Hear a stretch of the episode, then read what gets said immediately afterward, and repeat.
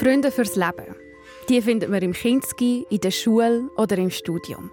Nachher ist der Alltag einfach bis oben voll mit Arbeiten, mit Familie und Verpflichtungen. Man lernt vielleicht jemanden kennen, versteht sich gut und dann, nach einem Zeitchen, franzt der Kontakt langsam wieder aus. Pech gehabt. Oder sind das nur Ausreden? Werden wir irgendeinmal einfach zu eigensinnig, um uns auf andere Menschen einzulassen? Diese Frage beschäftigt mich. Darum wollte ich in dieser Sendung herausfinden, wie das es doch gelingen kann, mit den Freundschaften schliessen, wenn man erwachsen ist.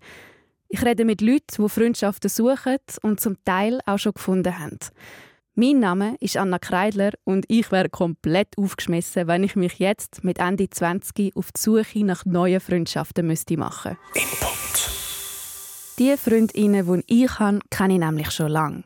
Viele davon schon seit meiner Kindheit.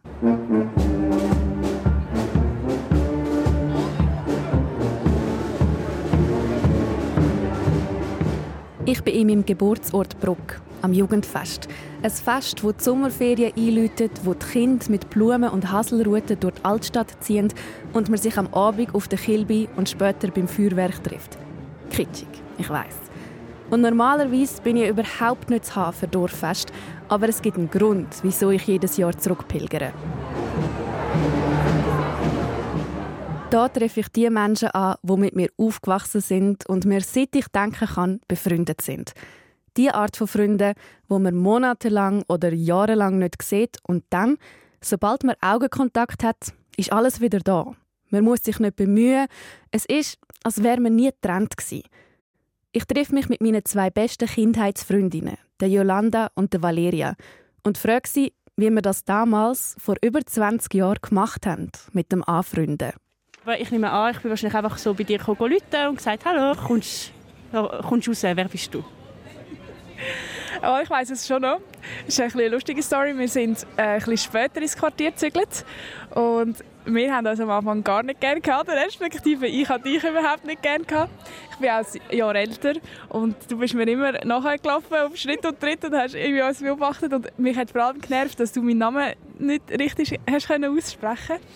Ähm, aber wir sind wirklich unmittelbare Nachbarn und irgendwie haben wir uns nicht entkommen keine und ja, so ist dann die Freundschaft halt gleich entstanden, oder? Man hasst sich zuerst und nachher gibt es Liebe daraus. Das ist doch äh, ein Klassiker in solchen Stories.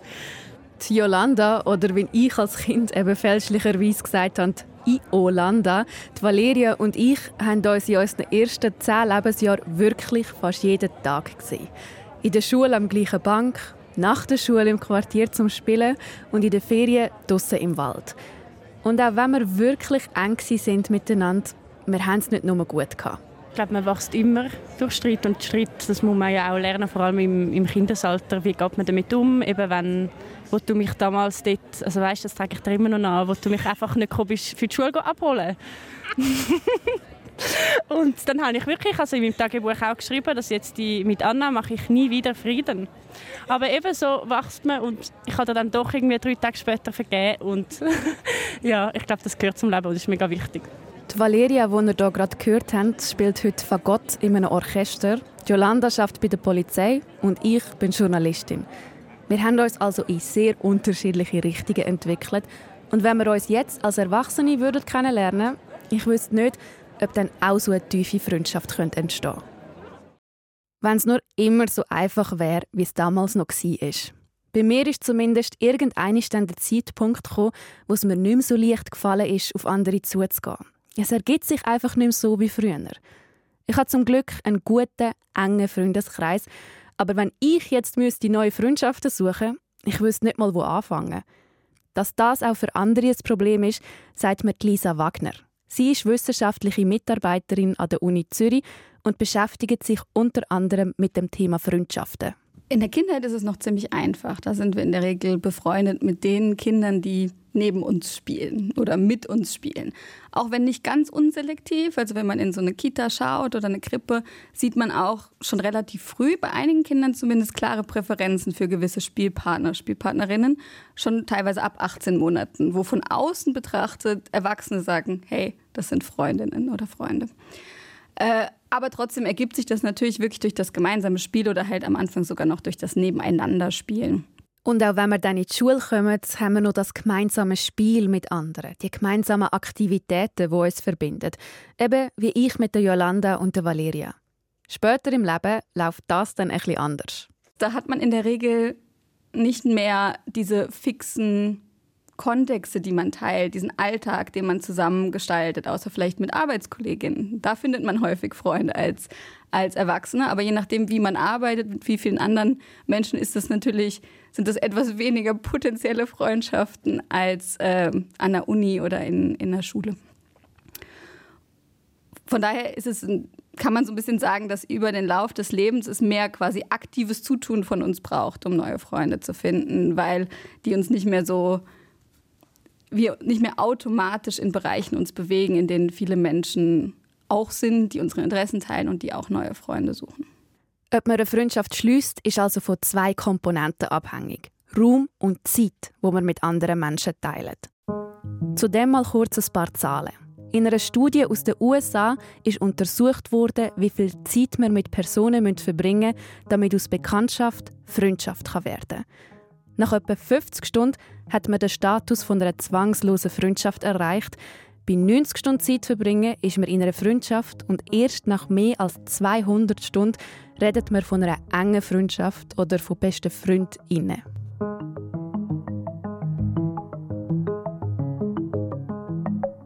Eigentlich logisch. 200 Stunden das ist bei Kindern natürlich viel schneller mal zusammen als bei Erwachsenen, die mit Job, Familie oder Care-Arbeit eingespannt sind. Lisa Wagner sagt, man könne den Zeitpunkt zwar nicht an einem genauen Alter festmachen, aber wenn man eine eigene Familie gründet oder die Leute um einen herum anfangen, die Familie zu gründen, dann wird es schwieriger. Ja, also festgestellt habe ich schon, dass sich äh, die Leute in den letzten Jahren ein bisschen verändert haben dass sich die Freundschaften verändert haben, Menschen, und dass man sich ein weniger sieht. Ihr habt gerade Jasmin gehört. Ich sitze mit ihr in einem Kaffee in der Innenstadt von Winterthur.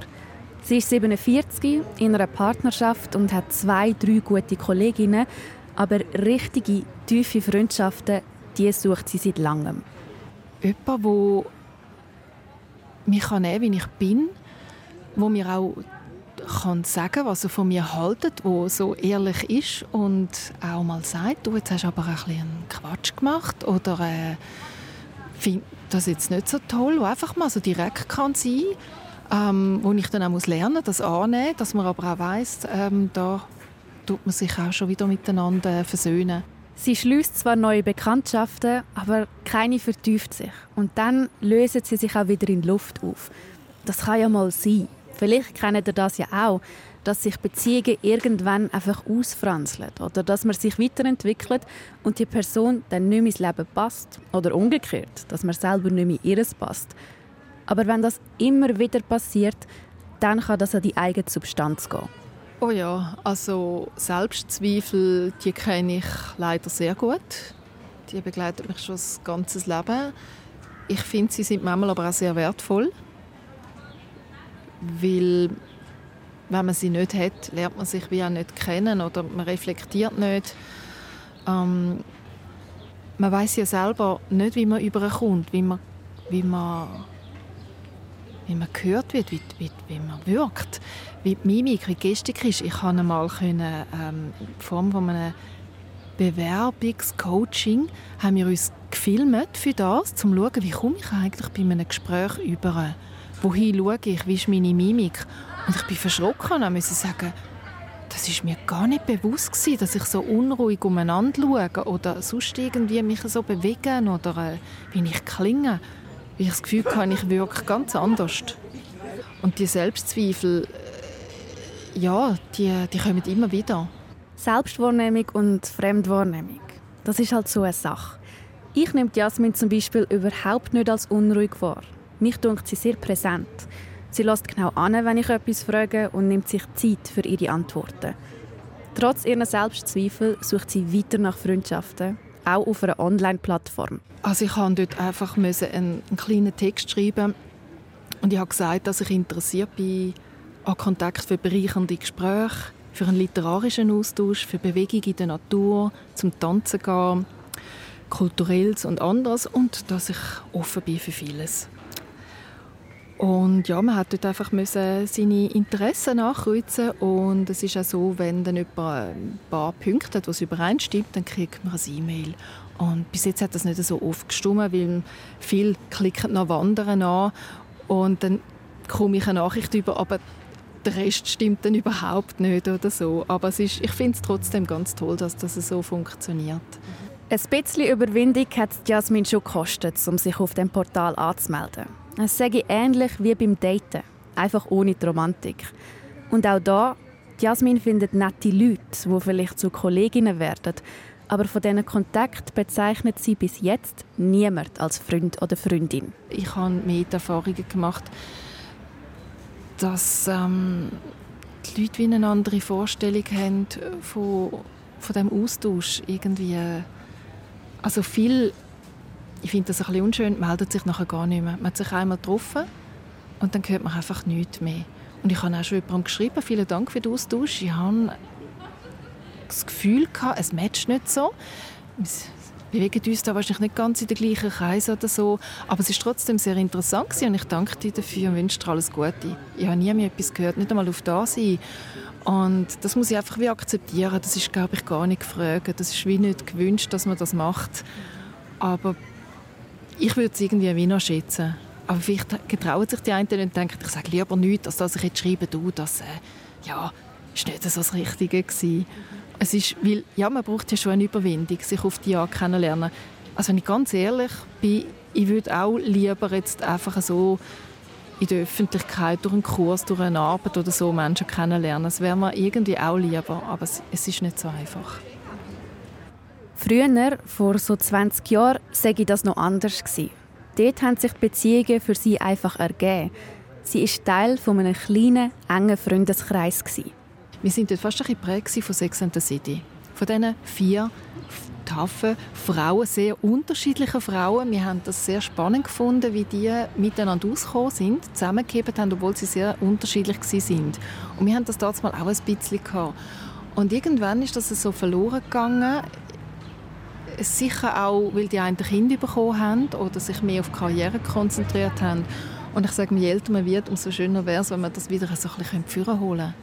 Und ich sehe das manchmal bei anderen und mir fehlt das jetzt ein bisschen. Ein paar von euch verdreht jetzt vermutlich die Augen und denken sich, ja toll, eine seichte Hollywood-Serie als Vorbild für Freundschaften. Und ich verstehe euch, zu dem Punkt kommen wir gerade. Moment noch. Ich habe die Serie nämlich auch geschaut und ich glaube, ich weiß, welches Gefühl Jasmin da beschreibt, wo einem aufkommt, wenn man die gegenseitige Loyalität von diesen vier Hauptfiguren sieht und wie sie zusammen Höchst und Tiefs erleben. Ich vermute, es könnte Geborgenheit sein. Aber eben, ist das nicht einfach nur Fiktion? Das ist richtig. Und ähm, man darf das Fernsehen auf keinen Fall zu ernst nehmen. Und doch hat es manchmal einen gewissen Input oder ähm, etwas, wo man doch daraus herausholen kann. Und ich habe einfach gemerkt, gerade so diese Serien, es gibt viele von denen, die auf dem basieren. Es ist wahrscheinlich wie ein heimlicher Wunsch von ganz vielen, dass sie das auch haben. Ähm, mir fällt das auf, dass gerade so in Filmen, in Büchern viele Frauen sehr enge Freundinnen haben, also wirklich wie, wie Schwestern. Und ich frage mich immer, wie viel haben das wirklich? Ist das nur so ein Wunsch von vielen oder gibt es das? Und das ist jetzt ein Gedanke, der mich eigentlich schon länger beschäftigt. Was braucht es, dass man fähig ist, um so tiefe Freundschaften zu führen? Der heimliche Wunsch nach tiefen, bedingungslosen Freundschaften. Gibt es denn den überhaupt? Lisa Wagner von der Uni Zürich bestätigt mir, dass die Freundschaften für uns ein soziales Grundbedürfnis sind. Was wir von einer Freundschaft erwarten, das verändert sich aber, wenn wir älter werden dass wir eben als Kinder vielleicht einfach jemand erwarten, der spielt und ein bisschen ab und zu mal seine Spielsachen teilt oder äh, als Jugendlicher jemand, der einem zuhört oder mit dem man lustige Sachen machen kann und dass unsere Erwartungen an eben die, die Tiefe unserer Gespräche oder die, die Übereinstimmung unserer Überzeugungen, dass die stärker werden und dass wir da vielleicht bei vielen Menschen gar nicht mehr erst so genau ins Gespräch kommen, um rauszufinden, wo man vielleicht Übereinstimmungspunkte hätte, äh, sodass man von vornherein ja vielleicht mehr selektiert oder halt denkt, die kommen überhaupt nicht in Frage für eine Freundschaft, weil man gewisse Unterschiede wahrnimmt. Ich glaube, das, kann man schon so sagen, ja. Also, dass man sich vielleicht mit jemandem trifft, sich am Anfreunden ist und die Person dann etwas sagt, wo nicht mit der eigenen politischen Meinung konform ist. Werden wir mit dem Alter zu eigen, um Freunde und Freundinnen zu finden? Oder geben wir uns da vielleicht auch zu wenig Raum für Fehler, für Reibungen mit dem Gegenüber? Ja, das glaube ich schon. Und also eben, man weiß aus der Forschung, dass, dass gewisse Ähnlichkeiten dazu beitragen, dass man eher ähm, Freunde wird oder dass die Freundschaften eine höhere Qualität haben. Aber das heißt natürlich nicht, dass die in allen Bereichen und immer sein müssen. Also gewisse Überschneidungspunkte braucht man wahrscheinlich, um auf einen, gemeinsamen Nenner zu haben. Äh, aber gleichzeitig kann natürlich auch Unterschiedlichkeit oder unterschiedliche Ansichten ähm, dazu beitragen, dass Freundschaften eine andere Funktion erfüllen können, nämlich vielleicht auch uns in Frage zu stellen oder zu überlegen, äh, wieso vertrete ich eigentlich diese Ansicht? Und manchmal kann das auch wohltuend sein, äh, mit jemandem zu diskutieren, der eine ganz andere Ansicht hat. Und dann kommt noch dazu, dass unsere Gesellschaft nicht so aufgebaut ist, dass man im Erwachsenenalter wahnsinnig vielen neuen Leuten begegnet.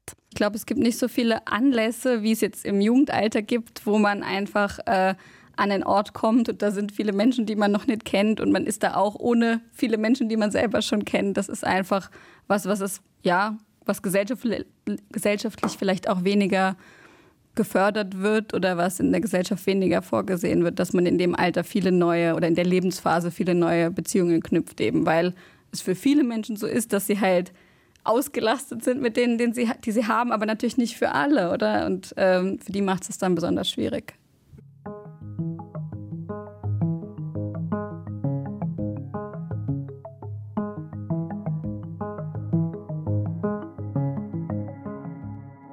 Bis jetzt haben wir gehört, was Freundschaften schliessen im Erwachsenenalter schwierig machen kann, wo die Knackpunkte sind im Leben, wie zum Beispiel nach dem Studium, wenn man seine Studienkollegen nicht mehr so oft sieht, oder nach der Familiengründung, wenn das Leben so voll ist, dass es einfach keinen Platz für jemand Neues gibt. Umso schwieriger, wenn man von einem anderen Ort in die Schweiz kommt und da neue Freunde und Freundinnen finden will. Oder? Hätte ich auch gedacht, muss aber nicht unbedingt sein.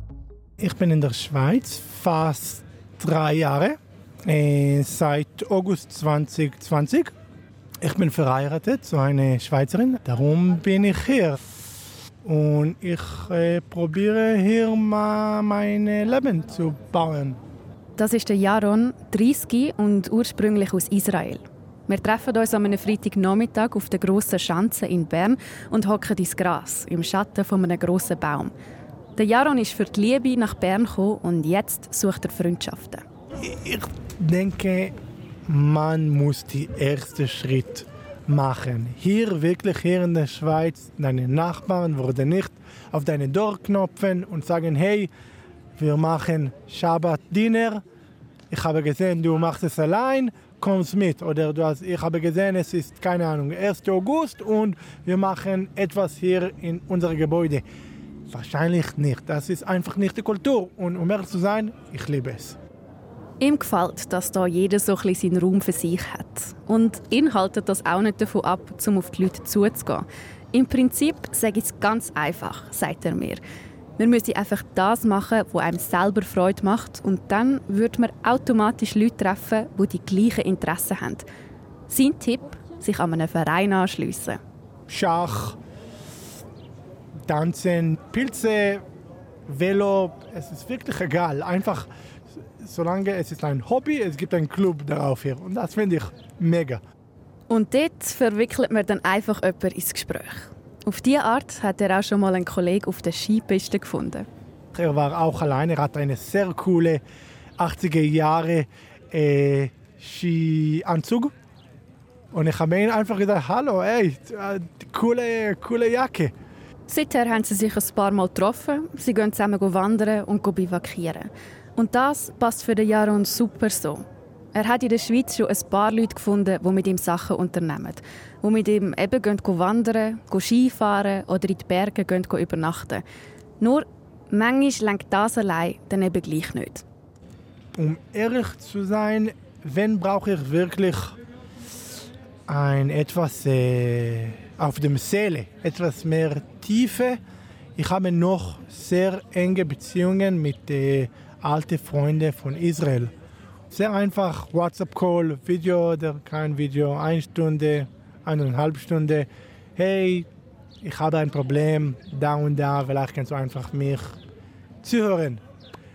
Und ähm, das, das ist auch sehr, sehr, sehr gut. Also ich habe noch diese enge Beziehungen. Ich probiere einmal, zweimal nach Israel zu gehen vor eine, ein paar Tagen und das ist genug, die, die enge Kollegin High Five zu geben. Sich jemandem anvertrauen und sich austauschen, wie das der Jaron beschreibt, das sei eine der Funktionen, die Freundschaften für uns übernehmen können, sagt mir die Expertin dieser Sendung, Lisa Wagner. Insgesamt gibt es nämlich drei. Intimität, eben sich jemandem anvertrauen und sich austauschen. Loyalität, jemand, wo man darauf zählen kann, wo man sich immer melden kann. Und die dritte Funktion ist zusammen Spass haben, wie zum Beispiel ein gemeinsames Hobby. Bevor man sich Freundinnen sucht, kann man sich also überlegen, welche von diesen Funktionen man in seinem Leben braucht. Wichtig ist, dass ein Freund oder eine Freundin nicht alle Kategorien erfüllen muss, aber sie dürfen natürlich.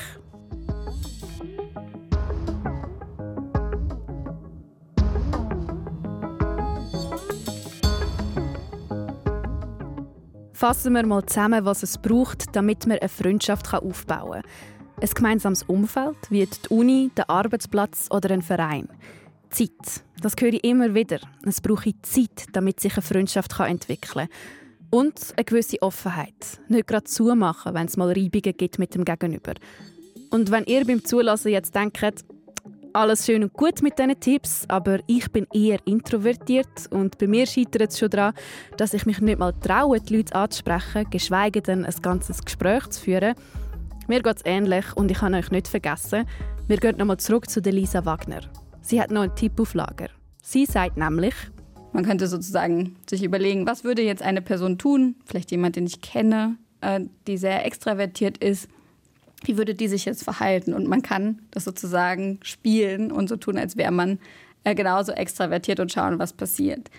Da gibt es auch einige Studien, die das angeschaut haben und sozusagen die Fragestellung untersucht haben, ob man sich wohler fühlt, wenn man sich so verhält, wie die eigene Persönlichkeit ist in dem Bereich, wenn man also eher extravertiert oder eher introvertiert ist. Und die haben interessanterweise gefunden, dass alle Personen sich besser fühlen, wenn sie sich extravertiert verhalten, auch solche, die introvertiert sind. Das heißt natürlich überhaupt nicht, dass introvertiert sein falsch ist oder dass damit irgendwas nicht in Ordnung ist, sondern das heißt einfach nur, dass wir alle, auch introvertierte Personen, alle Verhaltensweisen in unserem Spektrum haben, in, in, dem, was wir zeigen können. Auch extravertierte Verhaltensweisen, auch einfach auf jemand Wildfremdes zugehen und mit der Person ein Gespräch anfangen und sich nicht zu viel Gedanken drüber zu machen, wenn das nicht so gut gelaufen ist und mit der nächsten Person zu reden ähm, oder einfach ja lauter zu lachen oder ähm, ja ein bisschen sichtbarer zu sein. Äh, all das haben wir in unserem Verhaltensrepertoire, wenn wir es nicht ständig zeigen und wir können uns sozusagen daran erinnern, wann wir uns mal so verhalten haben und das einfach mal mehr machen. Mit der Idee, dass wenn man sich so verhält, dass man dann leichter ins Gespräch kommt mit jemand, leichter Kontakte knüpft und daraus vielleicht auch irgendwann Freundschaften werden. Seine extrovertierte Seite holen, das hat auch Jasmin lernen. Geschafft hat sie es dann über ihr Hobby, über das Schreiben. Sie hat sich traut, ihrer Leidenschaft nachzugehen und hat mehrere Science-Fiction-Romane veröffentlicht. Durchs Schreiben, klar, kommt natürlich bei mir als Introvertierte wieder mehr zum Vorschein, aber ich muss auch den Mut aufbringen, da ich publiziere, um zu sagen, so, jetzt muss ich mit dem raus und sagen, wer ich bin und dazu stehen, was ich da geschrieben habe und, und was ich mache. Und das braucht sicher ein bisschen Mut. Und je mehr man das macht, umso mehr kommt man zu sich selber und lernt sich selber kennen. Ich glaube schon auch, das hat mir mehr, das, das macht mir wie mehr Mut auch. Und das verändert mich, dass ich in Bezug auf Freundschaften besser kann auf Menschen zugehen kann, weil ich auch wie mehr verinnerlichen kann, ey, du hast etwas erreicht, du kannst zu dem stehen, das hat dich jetzt prägt und es ist wie ein neues in ein neues Ich, das da ein entsteht. Und durch das neue Ich kann ich vielleicht jetzt auch die Menschen kennenlernen, jetzt neu kennenlernen, die zu mir passen. Und wo man sich ja auch kann gegenseitig inspirieren und bereichern Und der letzte und vielleicht fast wichtigste Tipp kommt von der Jasmin. Auch wenn es schwierig ist, auch wenn man an sich zweifelt, man soll probieren, sich nicht zu verkrampfen. Ich glaube, man muss einfach auf sich selber hören. Und, und wenn es dann wirklich gegenseitig ist, dass beide das Bedürfnis haben, dann muss man auch gar nicht groß darüber diskutieren. Dann, dann ergibt sich das einfach. Ja, ich glaube, so, so Freundschaften, man muss wie den Mut und vielleicht auch Selbstvertrauen haben, um sie einfach lo, lo passieren, lo blühen und nicht so fest probieren, so jetzt bin ich ein bisschen fest in dieser Gartenmetapher, aber weißt nicht so fest so, ah, jetzt muss ich da ein bisschen Wasser geben, jetzt muss ich da ein bisschen schneiden und wachs, wachs, wachs, sondern einfach sich zurücklehnen und denken, wenn es stimmt, dann wächst es. Ja, genau. Ich denke, das ist ein das Vertrauen, das man muss haben muss, wo man mit der Zeit auch ein mehr lernt, zu vertrauen in die Freundschaft und auch einfach ein das Schicksal, ob jetzt das sich so ergibt oder nicht.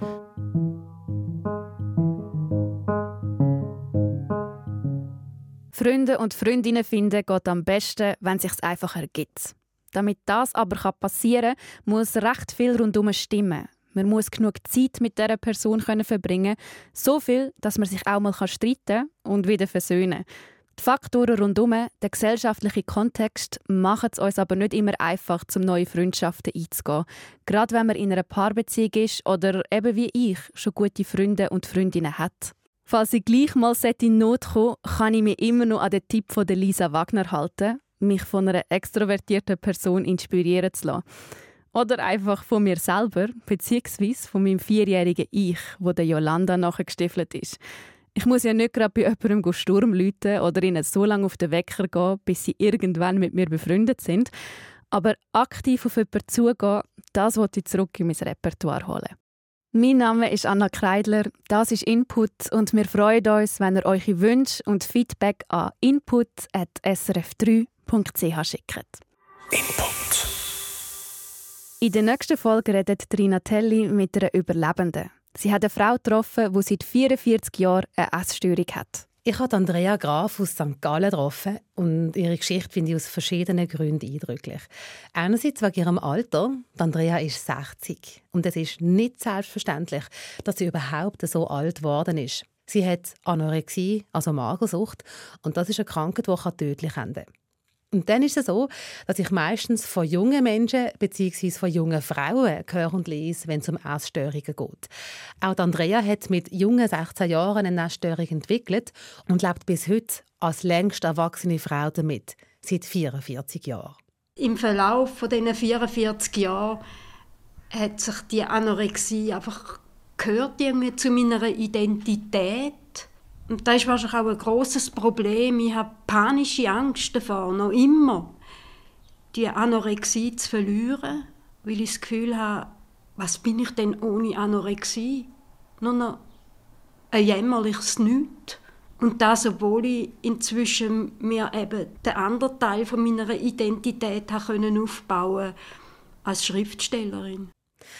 Andrea kann nicht mit, aber auch nicht ohne ihre Krankheit. Und sie hat angedeutet, was ihr hilft beim Überleben, ist Schreiben. Andrea erzählt den Input von ihrem Leben, das seit der Jugend prägt ist von Essstörungen. Und sie zeigt, was es bedeutet, als längst erwachsener Mensch mit dieser Krankheit zu leben. Eine Krankheit, die oft bagatellisiert wird, auch wenn ihre Folgen noch so schwer sind.